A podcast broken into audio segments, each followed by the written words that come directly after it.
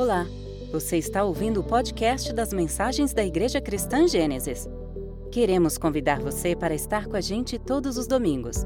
Para mais informações, acesse igrejacristangênesis.com. Centrados no Evangelho, amando Deus e amando as pessoas.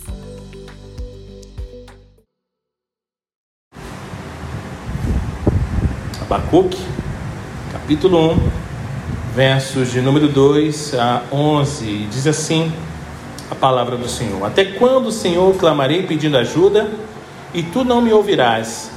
Até quando gritarei violência e tu não salvarás? Por que me fazes ver a iniquidade? Por que toleras a opressão? Pois a destruição e a violência estão diante de mim. Há litígios e surgem discórdias. Por isso, a lei se afrouxa e a justiça nunca se manifesta. Porque os ímpios cercam os justos e assim a justiça é torcida. Olhem entre as nações e vejam, fiquem maravilhados e admirados, porque no tempo de vocês eu realizo obra tal que vocês não acreditarão se alguém lhes contar. Pois eis que trago os caldeus, nação cruel e impetuosa, que marcham pela largura da terra para apoderar-se de moradas que não são suas. Eles são pavorosos e terríveis, fazem as suas próprias leis e impõem a sua dignidade. Os seus cavalos são mais ligeiros do que os leopardos, mais ferozes do que os lobos ao anoitecer. Os seus cavaleiros se espalham por toda parte. Sim, os seus cavaleiros chegam de longe, voam como a águia, que se precipita para devorar. Eles todos vêm para fazer violência Estão determinados a seguir em frente. Reúnem os cativos como se ajunta areia. Zombam dos reis. Os príncipes são motivos de riso para eles. Riem de todas as fortalezas, porque, amontoando terra, as conquistam. Então passam como passa o vento e seguem adiante. Tornam-se culpados esse cujo Deus é a própria força. Uma, ouvindo isso, talvez a nossa alma ela fique atribulada. Né?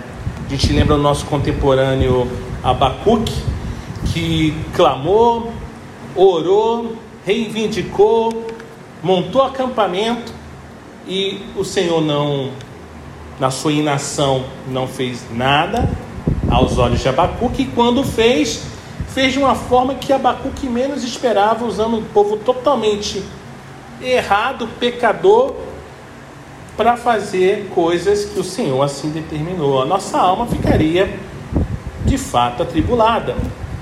Mas na estrada da fé, irmãos, três coisas atribulam o coração de Abacuque: a inação de Deus, como acabei de falar, a iniciativa de Deus, como também acabei de falar, e o instrumento de Deus.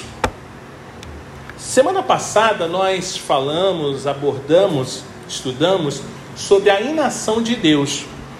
Abacuque, para Abacuque, Deus parecia apático, porque não respondia os seus clamores, nem agia para fazer alguma coisa. Estava completamente em silêncio, imóvel, inativo. Mas Deus saiu do silêncio. O silêncio de Deus, irmão, sempre precede ações poderosas. Não perca, portanto, a fé e a esperança. Dostoiévski, famoso pelos seus clássicos na literatura mundial, como Os Demônios, Crime e Castigo e Os Irmãos Karamazov, entre outros títulos, ele foi preso por quatro ou cinco anos, se não me falha a memória, numa prisão russa de segurança máxima na Sibéria, primeiro em Tobolsk e depois em Omsk. Ele foi acusado de conspirar contra a vida do czar russo Nicolau I. E na prisão só era permitido a leitura da Bíblia, que se tornou leitura diária do grande romancista muitas vezes interrompendo suas atividades diárias para ler algumas passagens bíblicas aleatórias. E nesse período, somado ao seu estudo das Escrituras, converteu Dostoiévski né, de revolucionário a conservador. Em carta, pouco antes de sair da, da prisão, escrita a Natália von né, a mulher que lhe apresentou com a Bíblia no cárcere, ele testemunhou algo que Cristo, sobre Cristo, que vale a pena conhecermos, irmãos. Ele escreveu assim, é, para um dos seus biógrafos, né, escreveu assim: A galé, os trabalhos forçados executados por prisioneiros agriolhados na Sibéria, o fatigou, naturalmente, de certa maneira, como confessa em sua carta a Natália von Wiesmann, von, von Wiesmann pouco antes da libertação. Mas é na adversidade que a verdade aparece. E é no sofrimento que Dostoiévski diz ter encontrado a fé. Precisava dela como relva seca, como a relva seca precisa de água, escreveu é, Dostoiévski. E nesses momentos, forjei em mim um credo em tudo, em que tudo me parece límpido e sagrado. Esse credo é extremamente simples. Crer que não há nada de mais belo, mais profundo, mais fraterno, mais racional, mais viril e mais perfeito do que Cristo. Não só, só, não só não há nada parecido, como penso com amor repleto de zelo, que não poderia haver nada parecido. Até mais, se alguém pudesse me provar que Cristo está fora da verdade, e se a verdade estivesse realmente fora de Cristo, eu preferiria ficar antes com Cristo com, do que com a verdade. O silêncio de Deus, mais uma vez eu digo, irmãos, precede ações poderosíssimas. Isso traz, quando entendemos, algo chamado como iniciativa, a iniciativa de Deus. Depois de experimentar a aparente inação de Deus, Abacuque ficou desconcertado com a iniciativa de Deus. Abacuque descobriu, como bem expressou Martin Lloyd Jones, que Deus às vezes dá respostas inesperadas às nossas orações. Se o silêncio de Deus é capaz de nos atribular, sua iniciativa pode ser ainda mais perturbadora.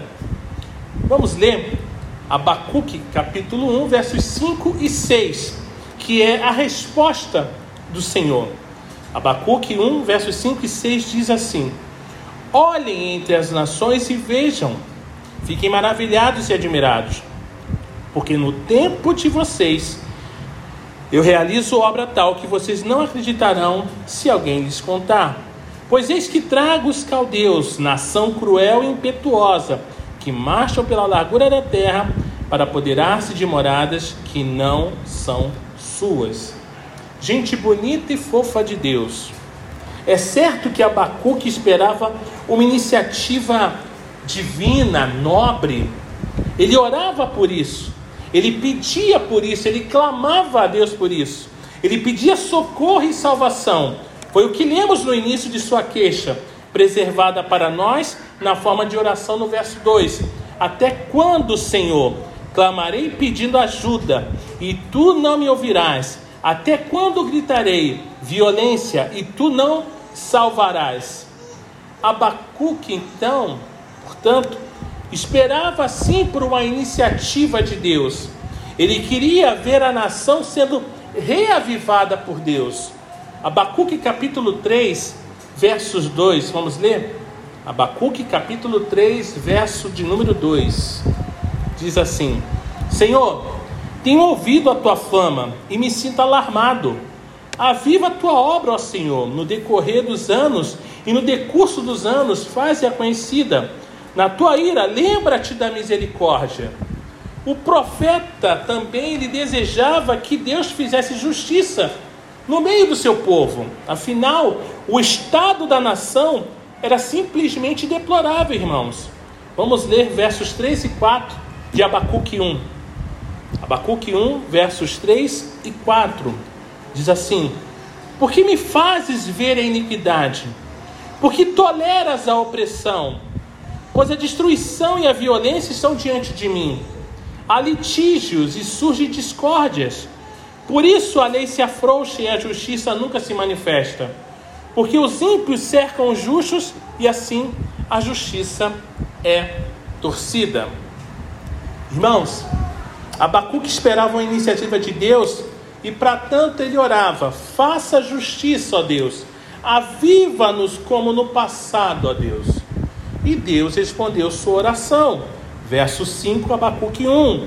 Olhem entre as nações e vejam, fiquem maravilhados e admirados, porque no tempo de vocês eu realizo obra tal que vocês não acreditarão se alguém lhes contar.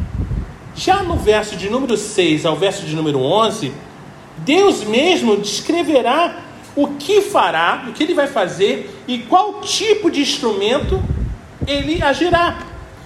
Porém, Abacuque não gostou do que ele ouviu. E isso é muito, muito próximo a, a nós. Quantos de nós já fizemos uma oração e simplesmente nós não gostamos do resultado? Ah, é isso. Ah, não. Tá errado. Eu orei por isso aqui, ó. Eu preciso desenhar Deus. Eu orei por isso. Essa resposta está errada. Nós somos assim. Ao final da resposta de Deus, Abacuque, ele inicia então a sua segunda queixa. Ele vai no PROCON celestial e olha, eu quero abrir aqui uma reclamação. Assim, contra quem? Contra o Criador, contra, contra aquele que criou todas as coisas, Deus. E ali ele começa a segunda queixa dele, né? É, Abacuque 1, verso 12, ele fala assim: Não és tu, desde a eternidade, ó Senhor, meu Deus, ó meu santo, não morreremos, Ó Senhor, puseste aquele povo para executar juízo, tu, ó rocha, o estabeleceste para servir de disciplina. Abacuque ele estava tão atribulado com o estado espiritual e moral da nação que ele ficou simplesmente muito perturbado com a inação de Deus. Irmão, vocês sabem que é inação, né? Estou falando já há tempos e inação é silêncio, tá? É simplesmente não se ouvir nada, Deus ficar quieto. É isso que significa inação. Uh, só que quando Deus, em resposta à sua oração, ele revela a iniciativa que tomaria para disciplinar seu povo, fazer justiça e avivar a sua obra, o profeta não gostou do que ouviu, ele ficou perplexo. Mas eu quero dar um time aqui. Há muitos anos, o Brasil ele tem orado muito para que Deus avive a sua, essa nação, para que tenhamos um governo justo, honesto, uma igreja é, avivada, o que é maravilhoso. Nós temos orado por isso. Acho que o Senhor tem dado a resposta. Só que a questão é que a resposta que Deus está dando, nós não estamos gostando. Porque nós queremos ir com a nossa justiça. Nós queremos, olha, mas eu tenho provas, isso é uma fake news. Não, isso está errado. Não sei o que, é só na sua própria justiça. Mas nós não oramos. Nós não temos pedido a Deus para que Ele mude, transforme. E todos nós sabemos, quando Deus quer disciplinar uma nação, o que, que Ele faz? Envia líderes, né? Pastor, o senhor está dizendo alguma coisa? Eu não estou dizendo nada, a palavra está dizendo tudo. Eu sou apenas um arauto.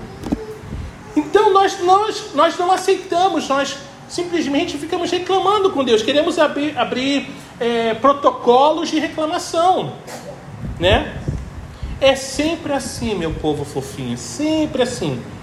E iguaizinhos a Abacuque, todos nós temos a tendência de prescrever a Deus as respostas que desejamos para as nossas orações. Por que cargas d'água vocês acham que existe aquela bendita caixinha de promessa? Ali só tem resposta boa. Se amanhece o dia tá mal, aí, aí eu não tô bem, eu vou ali da caixa de promessa e vem aquela palavra maravilhosa, né? Você é a menina dos meus olhos, não sei mais o que, você fica, ó. Oh. Mas ninguém quer ler a palavra, talvez que venha, olha, eu vou disciplinar e vou enviar um povo que esse povo é porreta. É um povo, irmão, é como diz aquela, aquela, aquele hino: fé em Deus, DJ. É mais ou menos isso. Preparem-se, vai ser assim. E o povo não quer. O povo não quer. A Bíblia nos ensina, entretanto, que algumas vezes Deus vai responder às nossas orações de um modo que as coisas vão piorar aos nossos olhos antes que possam melhorar. Mas irmãos, não se esqueçam de que se vocês que são maus sabem dar bons presentes aos seus filhos, quanto mais seu Pai, que está no céu, dará bons presentes aos que lhe pedirem, é o que fala o Evangelho de Mateus, capítulo 7, verso 9. Continue então pedindo, buscando, batendo, continue orando, continue a orar, continue orando e clamando a Deus. Deus jamais dará pedras e cobras aos seus filhos. Deus jamais fará seus filhos tropeçarem ou pecarem. Apenas que tudo o que Deus nos dá em resposta às nossas orações, quem tem como alvo aquilo que ele mesmo disse na sequência do texto sobre oração que acabamos de ler. Abra sua Bíblia no Evangelho de São Mateus, capítulo 7. Vamos ler os versos 13 e 14. Na verdade, vamos ser relembrados, porque isso é um clássico, todo mundo já conhece, de Mateus, capítulo 7, versos 13 e 14.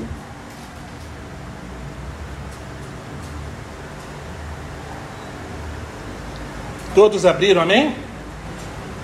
Não ouvi amém porque ninguém abriu ainda. Mateus capítulo 7, versos 13 e 14, amém? Só Dede abriu, ninguém mais abriu, gente? Amém? Então vamos lá. Diz assim: Entrem pela porta estreita, porque larga é a porta e espaçoso é o caminho que conduz para a perdição. E são muitos os que entram por ela. Estreita é a porta e apertado é o caminho que conduz para a vida. E são poucos os que o encontram. Irmãos, tudo que Deus nos dá em resposta às nossas orações é para nos afastar do caminho espaçoso e da porta larga que nos levam para a destruição. Simples. Um gordo como eu, um gordinho simpático como eu, encontra uma porta estreita e vê uma porta larga, por onde você acha que ele vai passar? Pela larga. É tranquila. Mas o correto é pela estreita. Então, irmãos, faça como eu não deu para passar de frente? Passe de lado, mas passe. Vai arranhar, vai machucar, vai incomodar, mas passe. Não vá pelo caminho mais fácil. Não faça isso. De fato, o Senhor fará de tudo para nos fazer entrar pela porta estreita e trilhar o caminho apertado ou difícil que desemboca onde? Na vida eterna. O Senhor, resumindo, fará de tudo para completar a boa obra de salvação que ele começou em nós no ato de nossa conversão. Isso se chama santificação. Agora, prestem muita atenção em como as orações de Paulo seguiam essa lógica. A da obra de Deus em nós, fazendo-nos santos para o Senhor. Abram suas Bíblias em Filipenses capítulo 1. Vamos ver os versos 3 ao 6. Filipenses capítulo 1, versos 3 ao 6.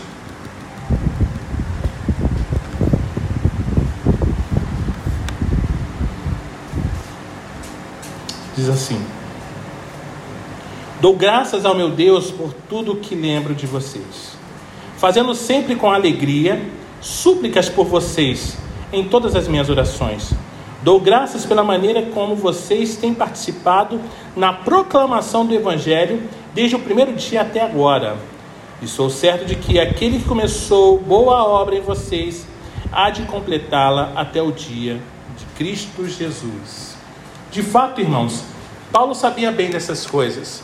Sabia que Deus faz de tudo para completar a obra da santificação em nossas vidas. E por isso ele mesmo escreveu aos Coríntios narrando o seu sofrimento e o propósito para o qual tudo aquilo serviu. Segundo aos Coríntios capítulo 1, verso 9 diz: De fato, tivemos em nós mesmos a sentença de morte, para que não confiássemos em nós mesmos, e sim no Deus que ressuscita os mortos. Ou seja, pare de confiar em você mesmo. Lance, lance, se lance ao Senhor. Confie no Senhor. Descanse no Senhor. Que o Senhor seja o seu refúgio. É isso que Paulo está dizendo. Confie. Será que Paulo não orou durante aquelas tribulações? É claro, é óbvio que ele orou. Deus não respondeu? Claro que respondeu. Só que não respondeu do jeito convencional. Deus não livrou Paulo da tribulação, mas o sustentou em meio à tribulação. Por quê? Para que Paulo deixasse de confiar em si mesmo e aprendesse a confiar somente em Deus. Irmãos, nós precisamos parar de confiarmos em nós mesmos e precisamos aprender a confiar no Senhor. Nós estamos muito confi confiantes em nós mesmos, nos resultados que nós podemos produzir. E não, não, não é por nossas obras, não é por aquilo que nós fazemos. Os arrogantes e os perversos são quem confiam em si mesmos. Os justos, porém, vivem pela sua fé em Deus, que ressuscita os mortos. Aleluia! Desse modo, Paulo orou a Deus, não, não deu pedra, nem cobra a Paulo, Deus não fez isso. Deus o preservou que crente e o ensinou a viver pela fé na graça de Deus que é capaz até de ressuscitar os mortos. Irmãos, e como Paulo sofreu, passou perseguição, ficou nu, apanhou, sofreu naufrágio, ainda tinha um espinho na carne, orou a Deus e Deus, a minha graça te basta, Paulo.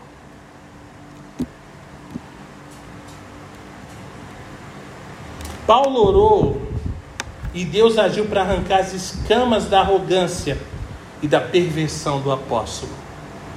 Deus quer arrancar de nós essas escamas do orgulho, da autoconfiança, da autossuficiência que todos nós levamos. Irmãos, eu posso dizer por mim, é, como Deus tem trabalhado na minha vida constantemente, mostrado e ensinado, Léo, você vai viver o que você prega. Então, experimente na sua carne para você falar isso. Então, assim, eu não posso confiar cada vez quando eu estou confiando em mim. Pô, é por mim, Deus vai. Não, não é não, não é não, não é não, filho, não é não. Aí eu, eu vou, aí volto o cão arrependido, sabe? Que nem aquele verso lindo de Chaves. Eu chego, só que volta Léo arrependido, procurando a Dedê, falando um monte de coisa para Dedê e a Dedê arrebentando ele. Cara, nós não queremos ser exortados. Quando a gente chega e alguém fala alguma coisa, a gente fica. E não é o meu caso. Ah, vou dar um outro exemplo de outro pastor. Ah, sabe de nada. Não é assim. Aí vem a palavra de falar: olha, você é arrogante. Você confia em você. Aí Deus começa a mostrar algumas coisas. Eu vou dar um outro nome. Puxa, bebê. Uma, uma, uma outra esposa de um outro pastor. Ô, oh, bebê, aconteceu isso. Outra vez Paulo orou a Deus e Deus respondeu. Irmãos, eu estou dizendo isso, não fique com medo de orar a Deus, não. Ore a Deus, deixa Deus dar as respostas dele, sabe? Ore, ore mesmo, se prepare para a resposta, tá?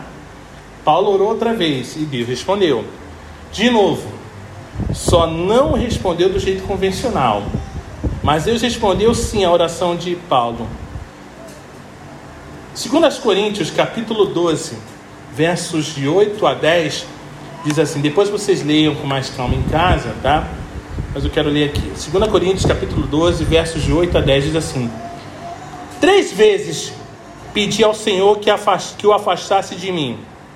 Paulo orou três vezes. Então ele me disse: A minha graça é o que basta para você, porque o poder se aperfeiçoa aonde? Na fraqueza. De boa vontade, pois mais me gloriarei nas fraquezas, para que sobre mim repouse o poder de Cristo. Por isso, Sinto prazer nas fraquezas, nos insultos, nas privações, nas perseguições, nas angústias, por amor de Cristo, porque quando sou fraco, então é que sou forte. Ah, pastor, mas quem precisa de oração é os fracos. Eu sou um. Já dizia o tio da Dedê. Eu sou um então. Nicodemos fala muito isso. Ah, a oração é para fracos. Sim, eu sou o primeiro deles. Eu sou fraco. Eu também sou muito fraco. Deus respondeu à oração de Paulo, mas não o livrou do sofrimento, das fraquezas, dos insultos, das provações, das perseguições e aflições, seu José. Passou por tudo aquilo, seu José. Não o livrou de nada disso, mas Deus respondeu. Deus respondeu. E com todo aquele sofrimento, Paulo estava sendo ensinado a confiar apenas na graça e no poder de Deus. Paulo estava aprendendo a viver para Deus. Nós precisamos aprender a viver para Deus, irmãos. Estamos vivendo muito para nós. Afinal, eis no que consiste a salvação.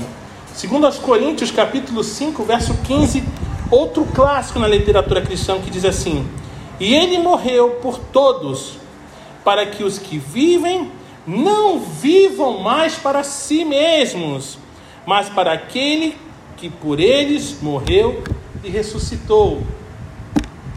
Portanto, gente bonita, fofa de Deus, a exemplo de Abacuque da vida de oração de Paulo, para responder nossas orações, Deus poderá muito bem tomar uma iniciativa inesperada e indesejada. Seu propósito, porém, sempre será bom, porque Deus é bom, Deus é fofo, Deus é maravilhoso. Mas talvez ele te dê uma resposta que você não gosta. E talvez você não vai falar, você não é fofo, você é feio. Tá? O propósito, porém, sempre será bom, perfeito e agradável. A porta é estreita, o caminho é apertado, e por fim, a vida eterna em Cristo Jesus estará diante de nós. Portanto, minha gente bonita, fofa, maravilhosa, tenham fé, perseverem na fé. Que Deus nos bendiga.